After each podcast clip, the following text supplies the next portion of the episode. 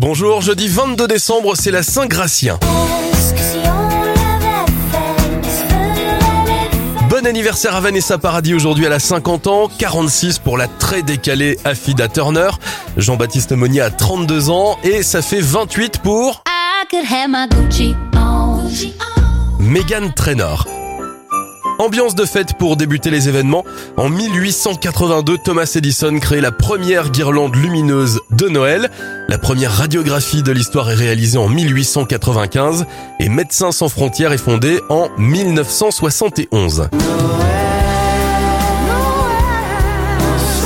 On referme cette éphéméride avec l'un des titres les plus vendus en France en 2000, Noël ensemble.